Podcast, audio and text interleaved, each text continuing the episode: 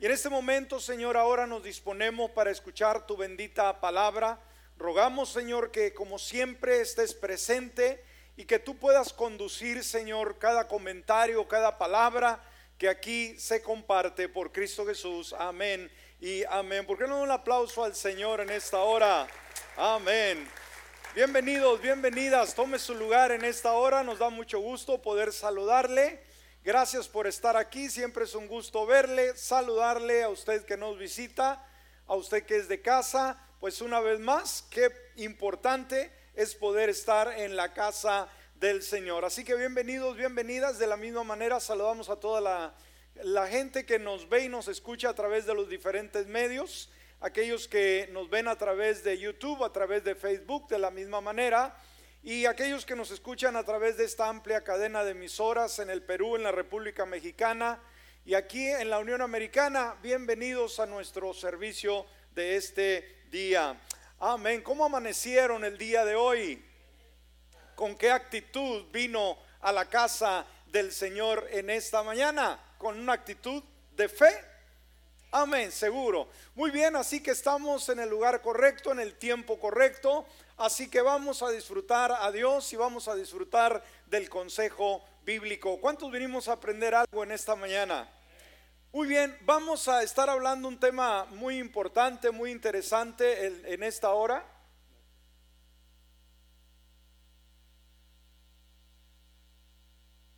Vamos a eh, entrar a nuestro tema, dijimos, a todos nos gusta aprender, nos gusta conocer un poco más eh, de la palabra sucesivamente. Y vamos a estar hablando acerca de un campeón en Israel. ¿A cuánto nos gusta el término campeón?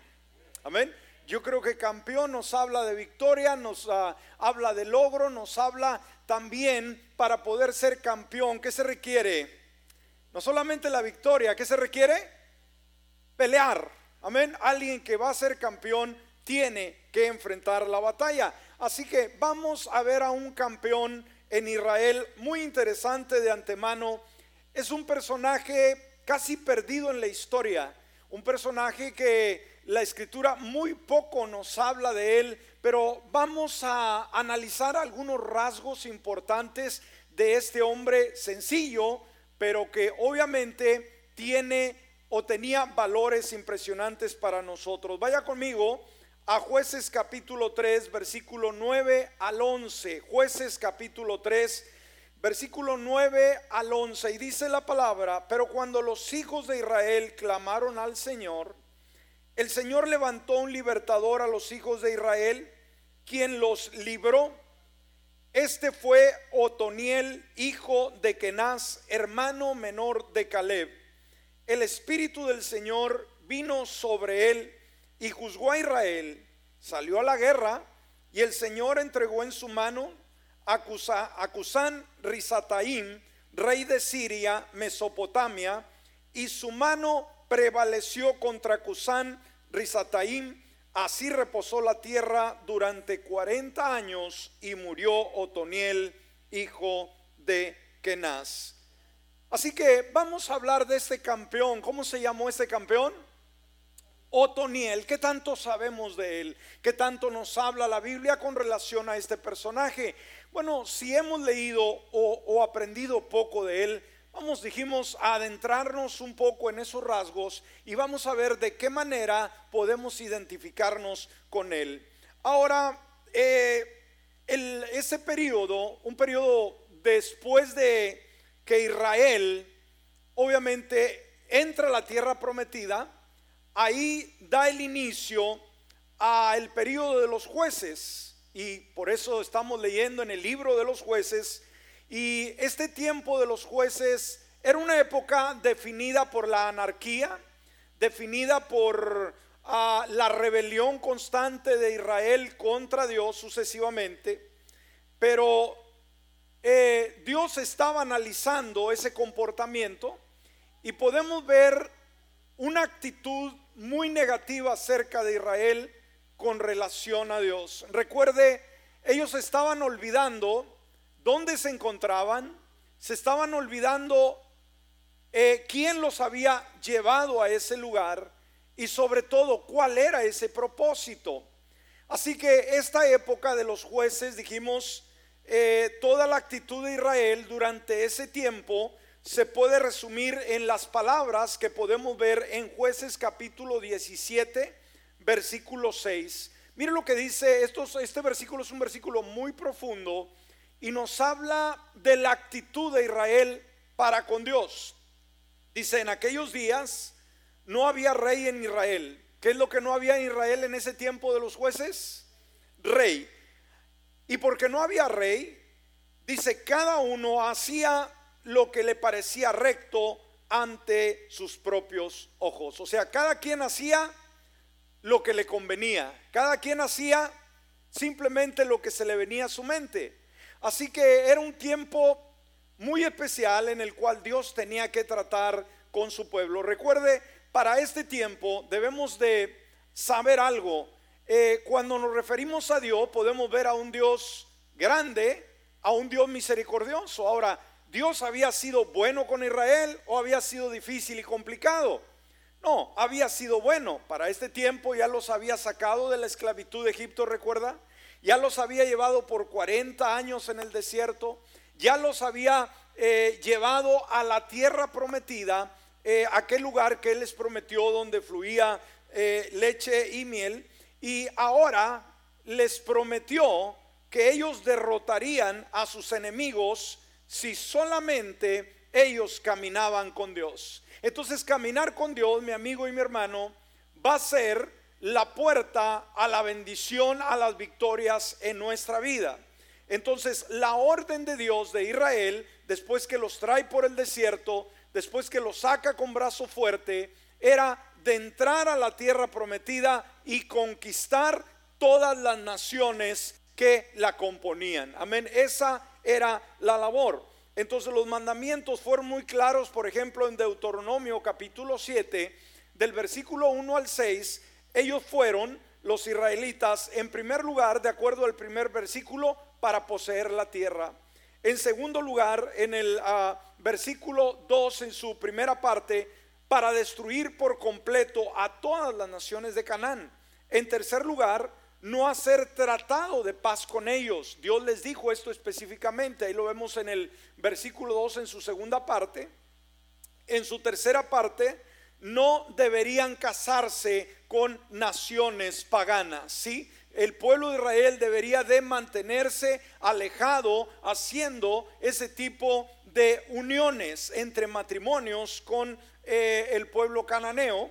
Eh, también destruir, escúcheme, completamente todas las religiones paganas. Recuerde, Dios es un Dios que no tolera dioses ajenos delante de él. Así que la labor era eh, terminar tajantemente con toda la religión pagana y la razón por la cual ellos deberían de obedecer al orden es porque esta nación de Israel debería de ser diferente a todas las demás que lo rodeaban. En el versículo 6 de este mismo capítulo de Deuteronomio dice, porque tú eres mi pueblo santo para el Señor tu Dios. ¿Qué le había dicho Dios a Israel? Tú eres que cualquier pueblo tú eres cualquier nación del mundo. No, Dios había puesto su mirada en esa nación, en ese pueblo. Y cuando Dios pone su mirada en su nación, hermanos, Él espera esa obediencia, Él espera esa, ese reconocimiento aún el día de hoy, porque tú eres un pueblo santo para el Señor tu Dios. El, el Señor tu Dios te ha escogido para que le seas un pueblo especial. Wow, fíjese cómo eligió Dios a su pueblo para que fuera cualquier pueblo, pregunto. No, para que fuera un pueblo especial. Y usted y yo el día de hoy, el Señor nos ha elegido para ser cualquier pueblo de la tierra, pregunto. No, para ser un pueblo especial. ¿Cuántos se consideran pueblo especial de Dios? Puede darle un aplauso al Señor en esta hora. Amén. Dice, para uh, Dios te, te ha elegido para que le seas un pueblo especial más que todos los pueblos que están sobre la faz de la tierra. Entonces, de entre ellos, dijimos, Dios eligió a ese pueblo. Mas, sin embargo, en respuesta al deseo de Dios, fíjese cómo es el ser humano. Dios tiene planes buenos para su pueblo, Dios tiene planes buenos para usted y para mí, pero ¿cuál es la respuesta nuestra o de la gente a un Dios amoroso, a un Dios especial?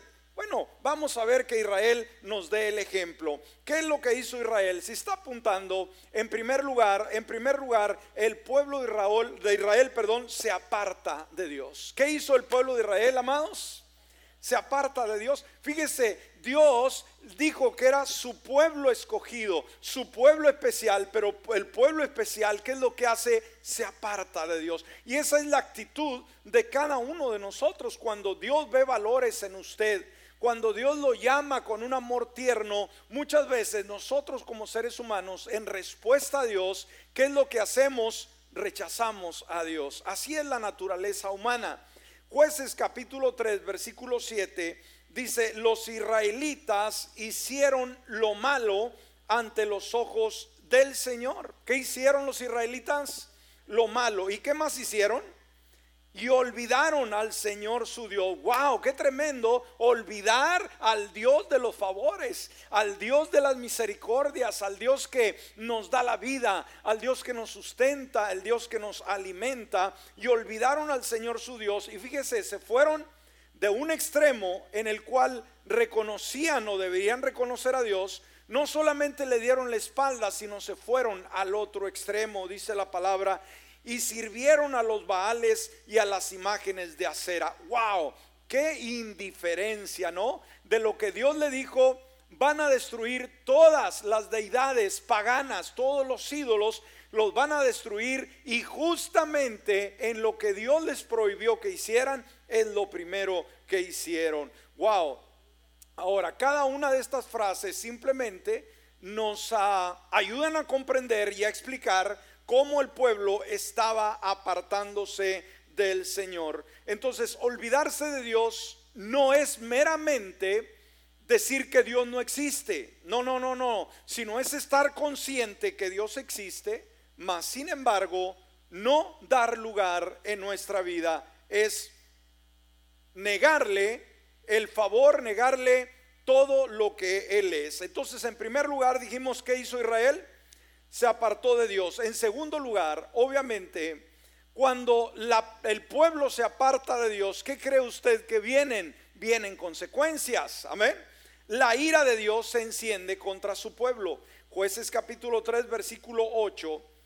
Entonces se encendió la ira del Señor contra Israel y los vendió en manos de Cusán, Risataim, rey de Mesopotamia, y los israelitas sirvieron al rey de Siria por ocho años. Fíjese, venían de una nación de esclavitud a una tierra de libertad, la tierra prometida.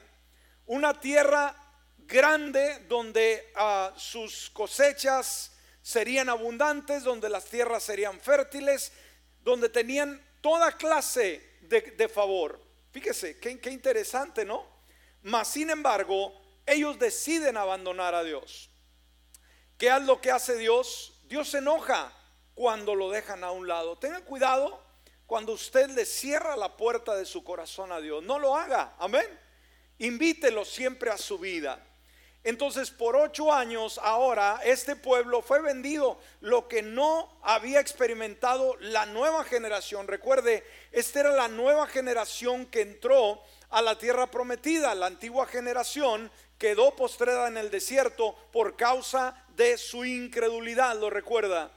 Ahora, esta nueva generación no, eh, eh, no recordaba, no se acordaba de la esclavitud en Egipto y ahora son vendidos por, eh, ante este rey por ocho años. Entonces la, desobediencia, mi hermano, mi amigo, la rebelión contra Dios tiene consecuencias. Por tanto, el pueblo de Israel es entregado ante este rey llamado Cusán Risataim. Ahora, su nombre significa, escúcheme, Risataim significa dos veces malvado.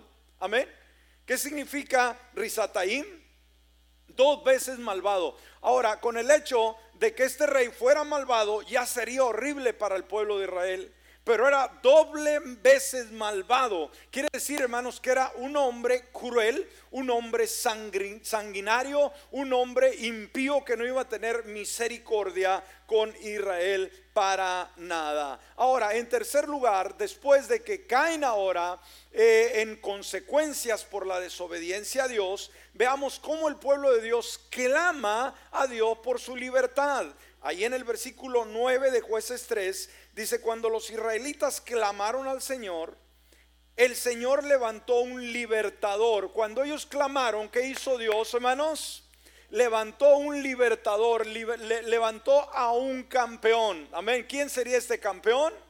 Otoniel, ahí lo podemos ver más adelante. Levantó un libertador a los israelitas para que los librara a Otoniel, hijo de Kenaz, hermano menor de Caleb. Entonces veamos a cuando esto sucede, cuando el pueblo reconoce que ha actuado mal y ve a Dios, dirige una vez su mirada a Dios, obviamente en ese momento Dios escucha, porque ¿cómo es Dios? Aun cuando desobedecemos, aun cuando nos apartamos de Él y volvemos una vez más a poner nuestra confianza en Dios, Dios viene hacia nosotros. ¿Está conmigo en esta hora?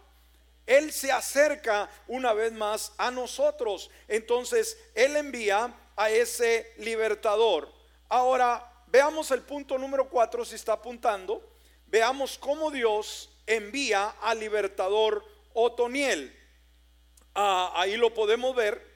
Ah, ahora vamos.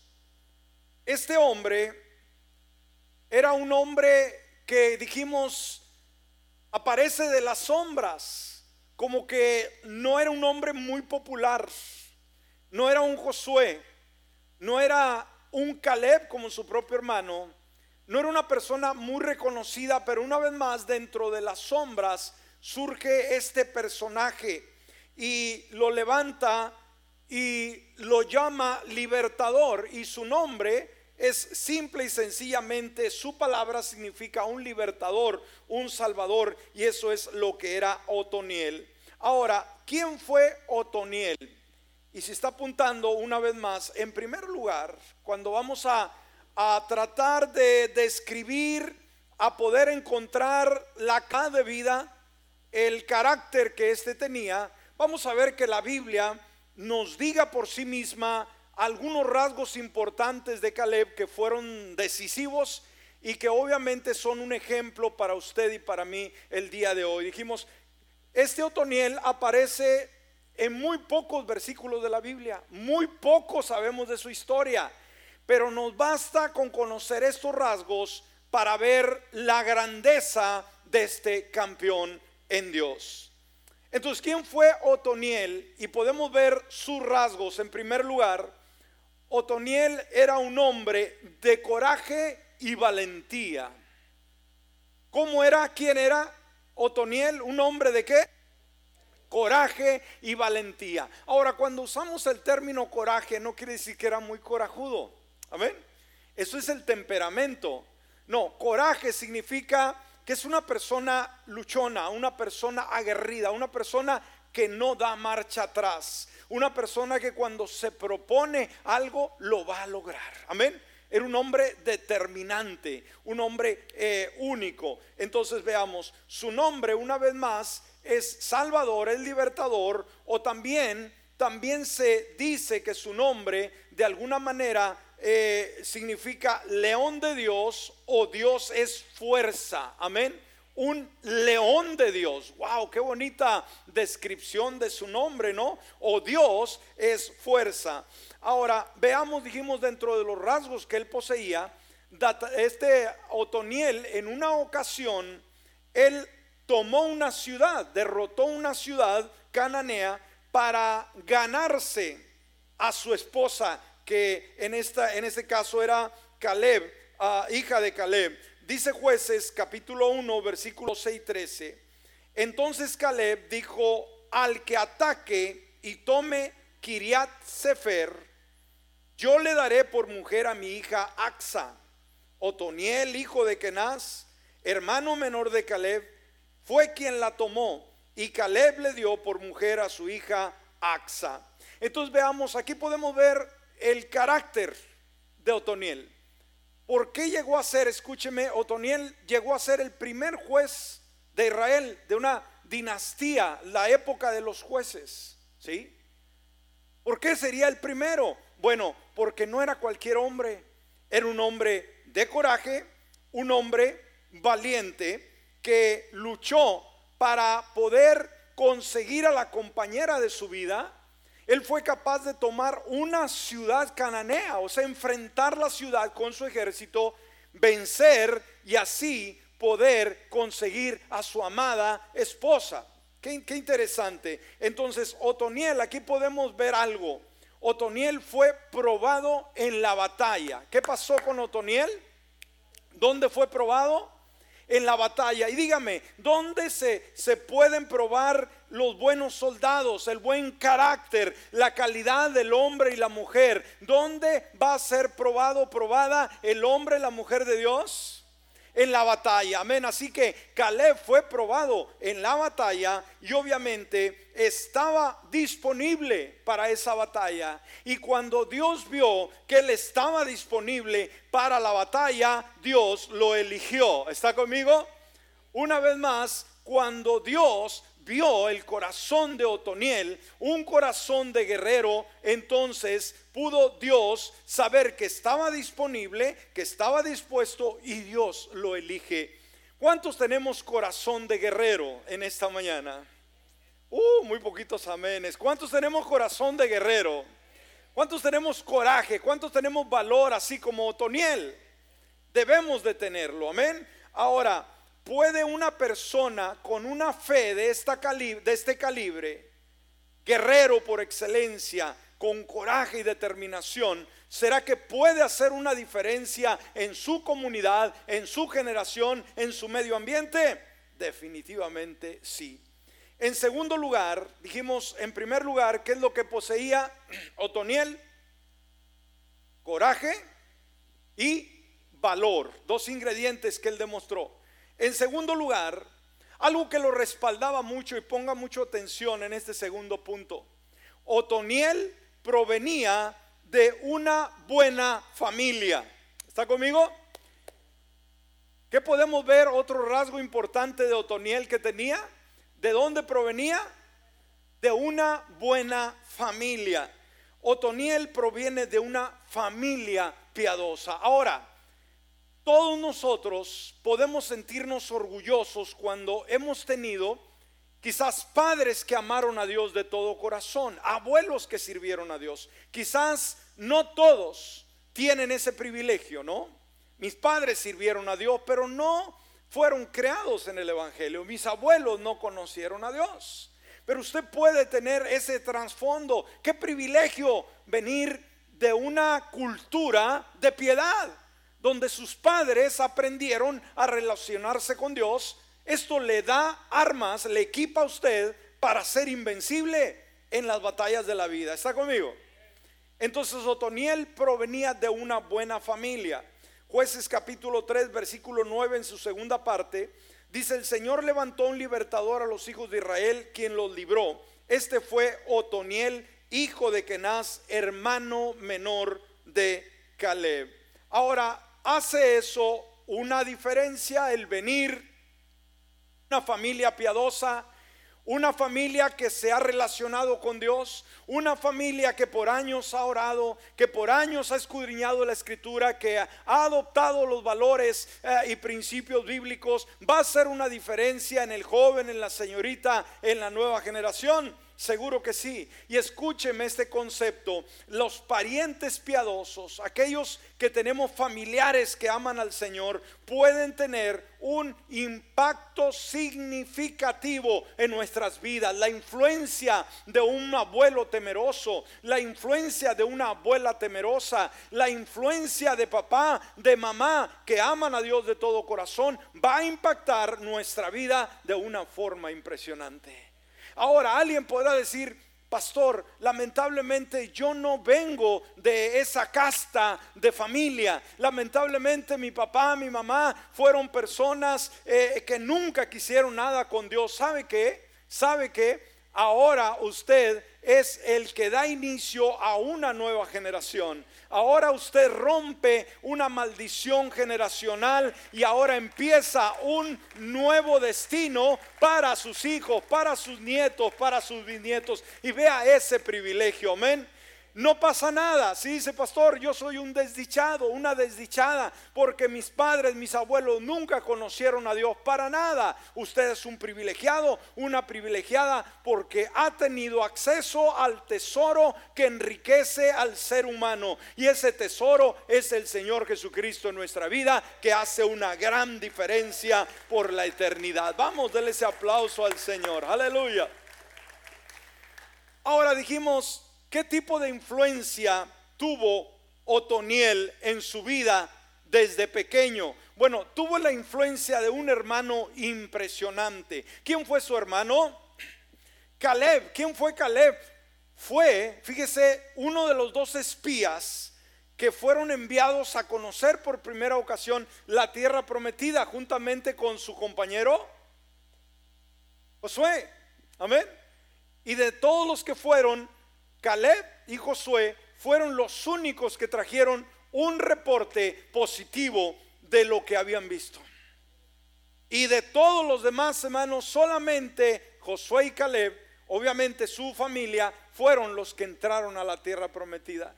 Ahora, imagínense, Otoniel tenía acceso a un campeón, tenía acceso a un lado con un hermano mayor que había sido capitán del ejército, que había sido un guerrero, que había sido un emprendedor, que había sido uno que tenía coraje y tenía valentía. Por eso si usted pregunta, bueno, ¿de dónde adquirió Otoniel el valor, el coraje, la determinación? Obviamente de su propio hermano. Amén. Que lo vio pelear grandes batallas y eso formó una identidad, formó un carácter en él. Entonces, este hombre Otoniel provenía también de la tribu de Judá. Y sabe, ¿sabe quién más vino de la tribu de Judá? El Señor Jesucristo, el Salvador del mundo. Entonces venía de un linaje especial este hombre. Amén. Eh, él es una de las dos únicas familias que no murieron en el desierto. Otoniel definitivamente, hermanos, tenía un trasfondo familiar impresionante. Tenía el corazón de un guerrero. ¿Qué es lo que tenía Otoniel? El corazón de un guerrero. Algo impresionante. Ah, y esto eh, sabía lo que podía a hacer Dios por lo que escuchó de los testimonios de Caleb. Caleb contaba eh, todas esas historias eh, sucesivamente que hicieron pues una gran diferencia. Así que dijimos, ¿por qué cree usted que Otoniel llegó a ser el primer rey, perdón, el primer juez de Israel? ¿Por qué cree usted que fue el libertador por excelencia? ¿Por qué? Porque provenía de una familia especial. Entonces, escúcheme, nada puede preparar más a sus hijos para la vida que usted mismo como padre. No se lo deje al gobierno, no se lo deje a la escuela, no le deje esta labor a, a, los amigos. No, usted como padre, como madre, es la influencia más poderosa que hará de sus hijos hombres y mujeres de coraje, conquistadores, que no le darán la espalda a Dios, sino que harán una diferencia en su generación. Imagínense, Israel todo le había dado la espalda a Dios, pero cuando todos iban al lado contrario, hubo uno, amén, que fue Otoniel. Y Dios nos llama a ser ese tipo de personas que nos levantamos en medio de la imposibilidad y decimos si se puede. En tercer lugar, ¿qué podemos ver? Algunas otras características de, Otoniel. Bueno, Otoniel era un hombre guiado por el Espíritu del Señor. ¿Está aquí en esta hora? Otoniel llegó a ser útil, no por sus capacidades, escúcheme, aún su trasfondo familiar no hubiera servido para nada si él no se dejaba guiar por la dirección del Espíritu Santo. Por eso el versículo 10 de este capítulo dice, el Espíritu del Señor vino sobre él. Esto es clave, amén. No podemos quitarle a los atributos como el coraje, como la valentía, pero recuerde, por muy valiente y mucho coraje que usted tiene, si no está sometido al control del Espíritu Santo, usted no va a lograr ninguna conquista. Amén. Olvídese. Entonces el Espíritu del Señor vino sobre él y juzgó a Israel. Salió a la guerra. Fíjese qué hizo Caleb, hermanos. Salió a la guerra. Aquí podemos ver una vez más ese coraje, esa intrepidez que él tenía. No se quedó en casa, salió a la guerra y el Señor entregó en sus manos a Cusán a Rizataim, rey de Siria mesopotámica, y su mano prevaleció contra Cusán Rizataim. Entonces, este hombre, hermanos, escúcheme, no poseía en él mismo el poder para librar a Israel. ¿Está conmigo? Nadie tenemos ese poder, esa autoridad, nadie. Pero cuando el Espíritu Santo tomó el control de su vida, Dios pudo usarlo en gran manera. Quiere decir que Otoniel no se va a llevar solo el premio. Quiere decir que él solamente fue un instrumento. Él solamente fue un ducto donde la gloria de Dios se movió. Está conmigo en esta hora. De la misma manera, usted y yo no vamos a ser aquellos que vamos a hacer las grandes cosas, las grandes obras para Dios. Vamos a ser sus instrumentos en sus manos. Y no vamos a olvidar de quién viene esa fuerza, de quién proviene esa virtud sucesivamente. Ah, entonces, eh, obviamente, cuando permitimos que el Espíritu Santo tome el control, las cosas cambian. Y por último, Otoniel logra beneficios para Israel. Todos estaban esperando ser liberados de este rey sirio, de este hombre dos veces cruel. Eh, por ocho años no veían tranquilidad, no veían paz, ya querían un libertador, pero aparece uno, un hombre lleno del Espíritu de Dios, un hombre aguerrido, y ahora este hombre con el poder de Dios logra beneficios para Israel. Ahí en jueces capítulo 3, versículo 11, en su primera parte, dice, así reposó la tierra durante 40 años. ¡Wow! Hermanos, durante 40 años la tierra estuvo en paz.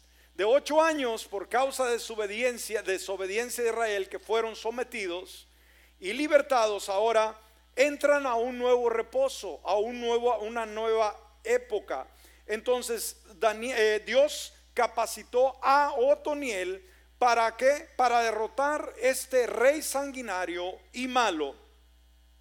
Esos ocho años de cautiverio llegaron a su final y ahora podemos ver los resultados de la obediencia y de la fe de un hombre, ¿sí? Un hombre que le creyó en Dios, a Dios, cuando todos lo habían negado.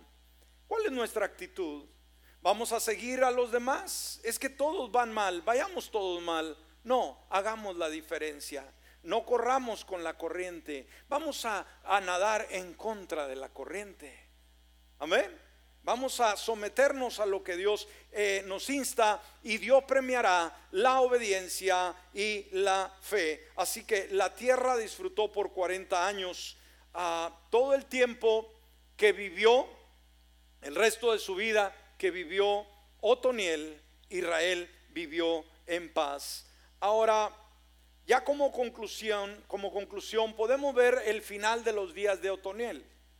Como le dije, es una historia muy corta. Si usted lee los versículos, es una historia muy pequeña donde se narra esta vida y dentro de lo que él logró, también se nos habla el final de su carrera. ¿sí?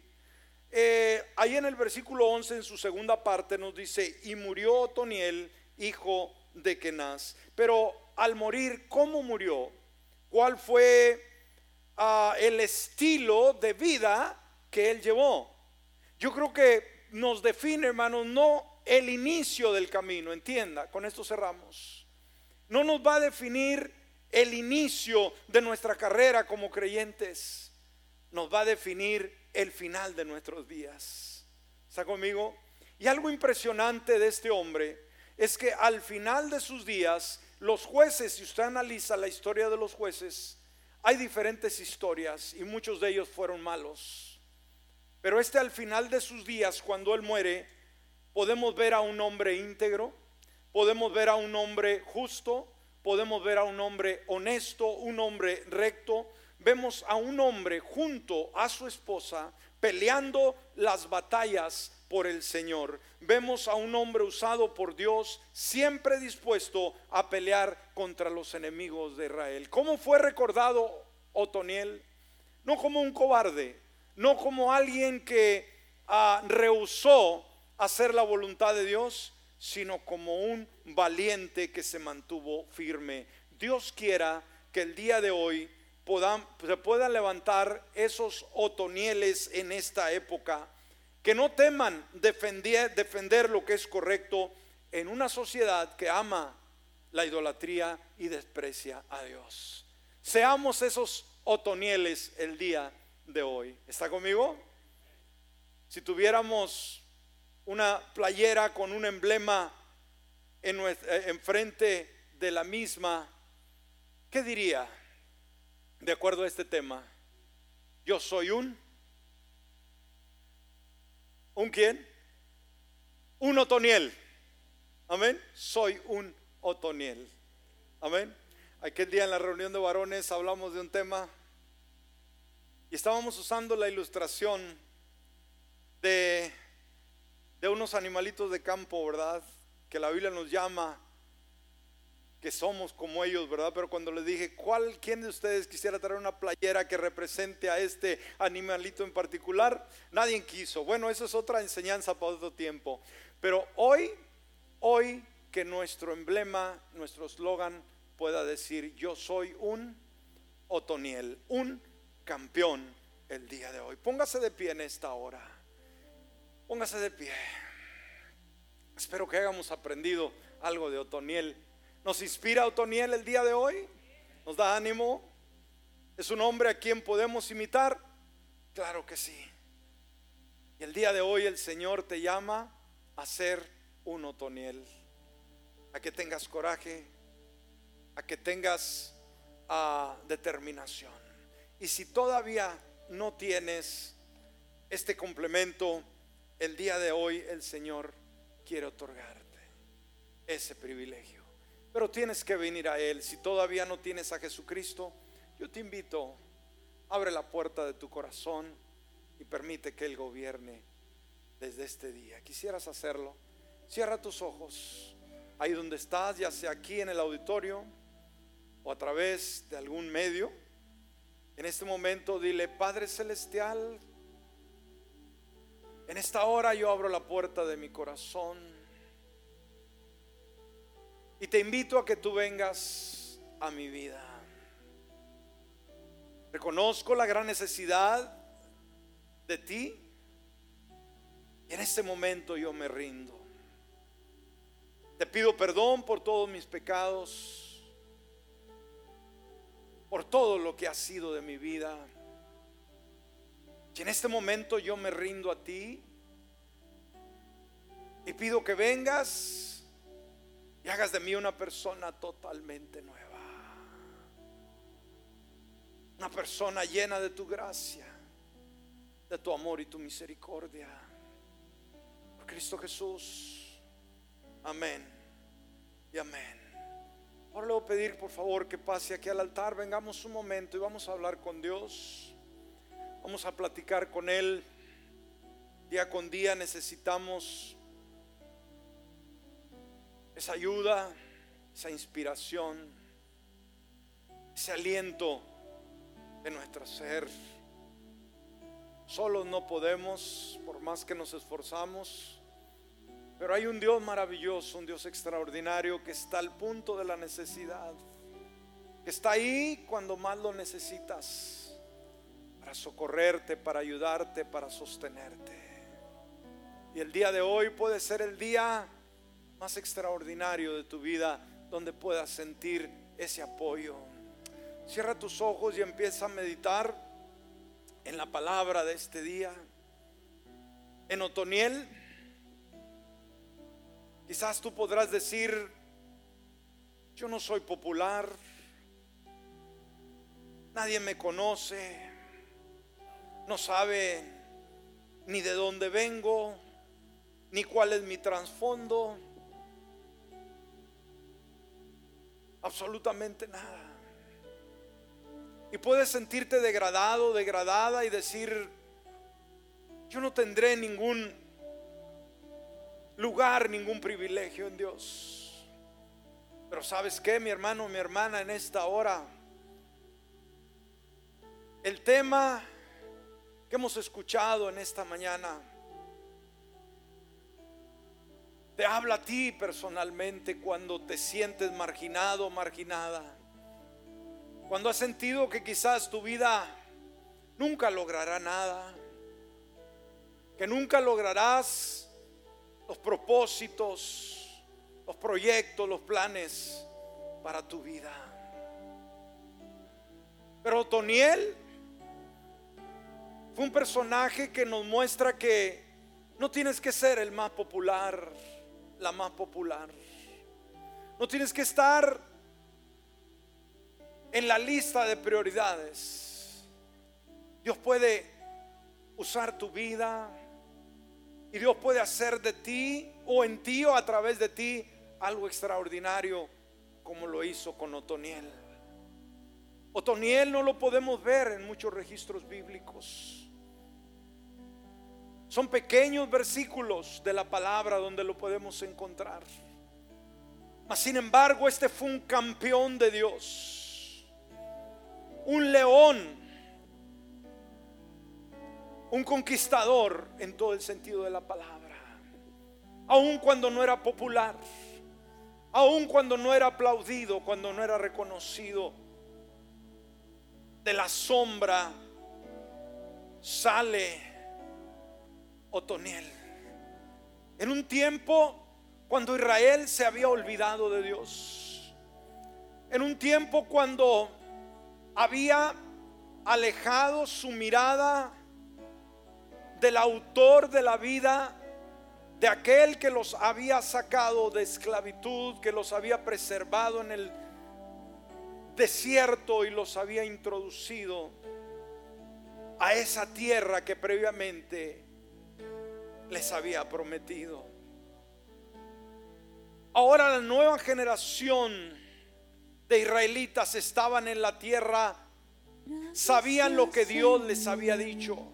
¿Cuál era la labor que tenían que hacer? No hacer enlaces con las naciones de Canaán. Eran llamados a, poseer la tierra, a conquistar todos los cananeos, a no eh, involucrarse en matrimonio con esas naciones y sobre todo borrar con toda la idolatría de Canaán. Pero en poco tiempo Israel se aleja de Dios, se olvida del Dios de milagros, el Dios que lo había elegido como un pueblo especial.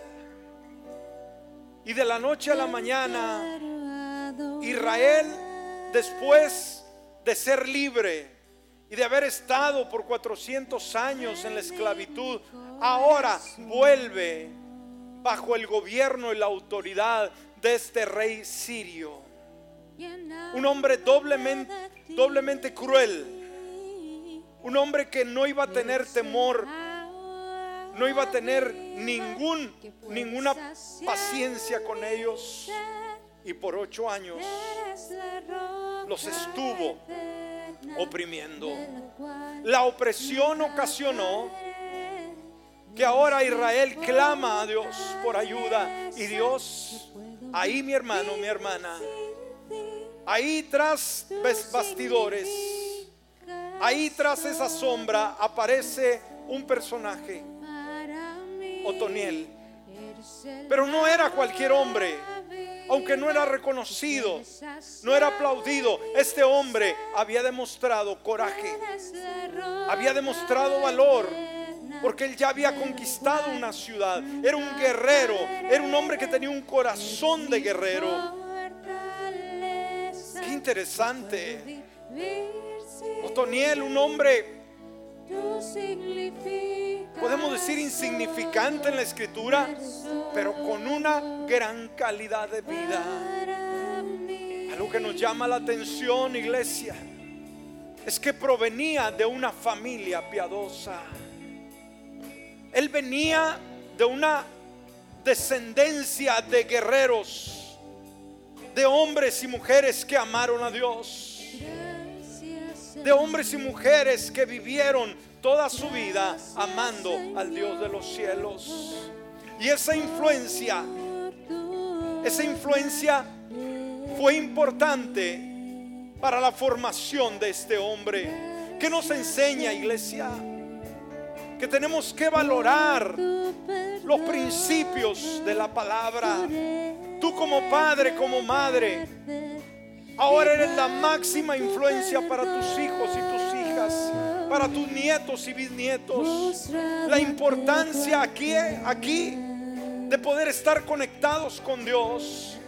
No sabes el día de mañana lo que tus hijos, tus hijas van a lograr van a conquistar. Por eso el día de hoy, mantén tu fidelidad a Dios. Mantén tu mirada en Dios. Mantente mirando al invisible, aquel Dios poderoso que te ha llamado a ser un pueblo especial. Un Dios que ha puesto su mirada en ti, en ti, en ti y en mí. Vamos a ver su rostro. Vamos a escuchar sus palabras.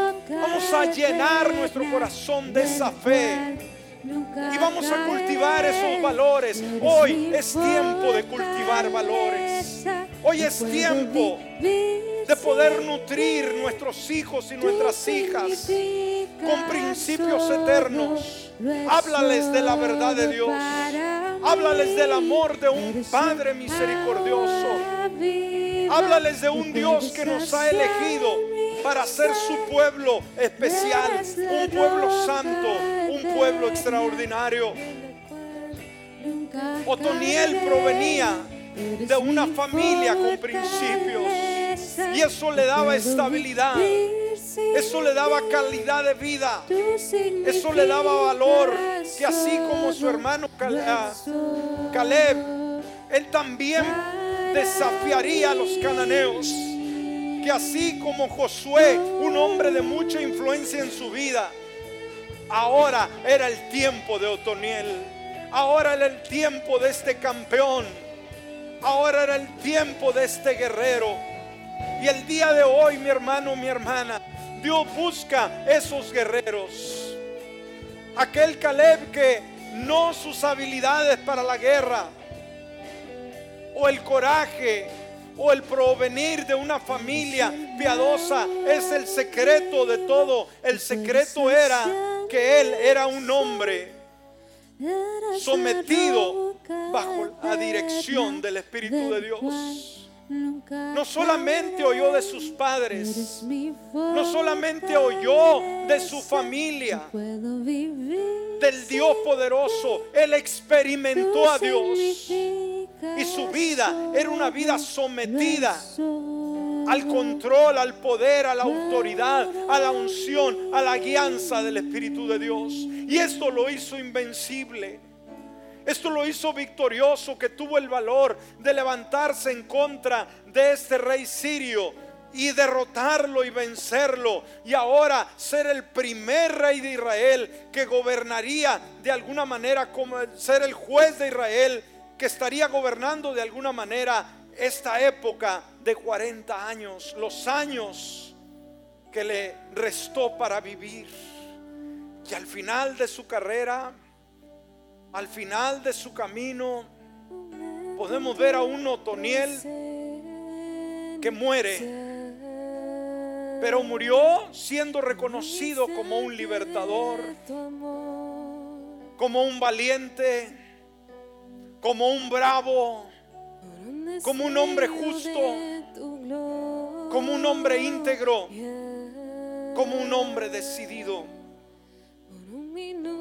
Que el Señor permita que el día en que nosotros tengamos que partir de este mundo, ya hayamos dejado ese legado, mi hermano, mi hermana, de haber sido reconocidos como hombres y mujeres que amamos a Dios que dimos un testimonio, que fuimos íntegros, que vivimos para Dios todos los días de nuestra vida. Oh, te adoramos, Dios.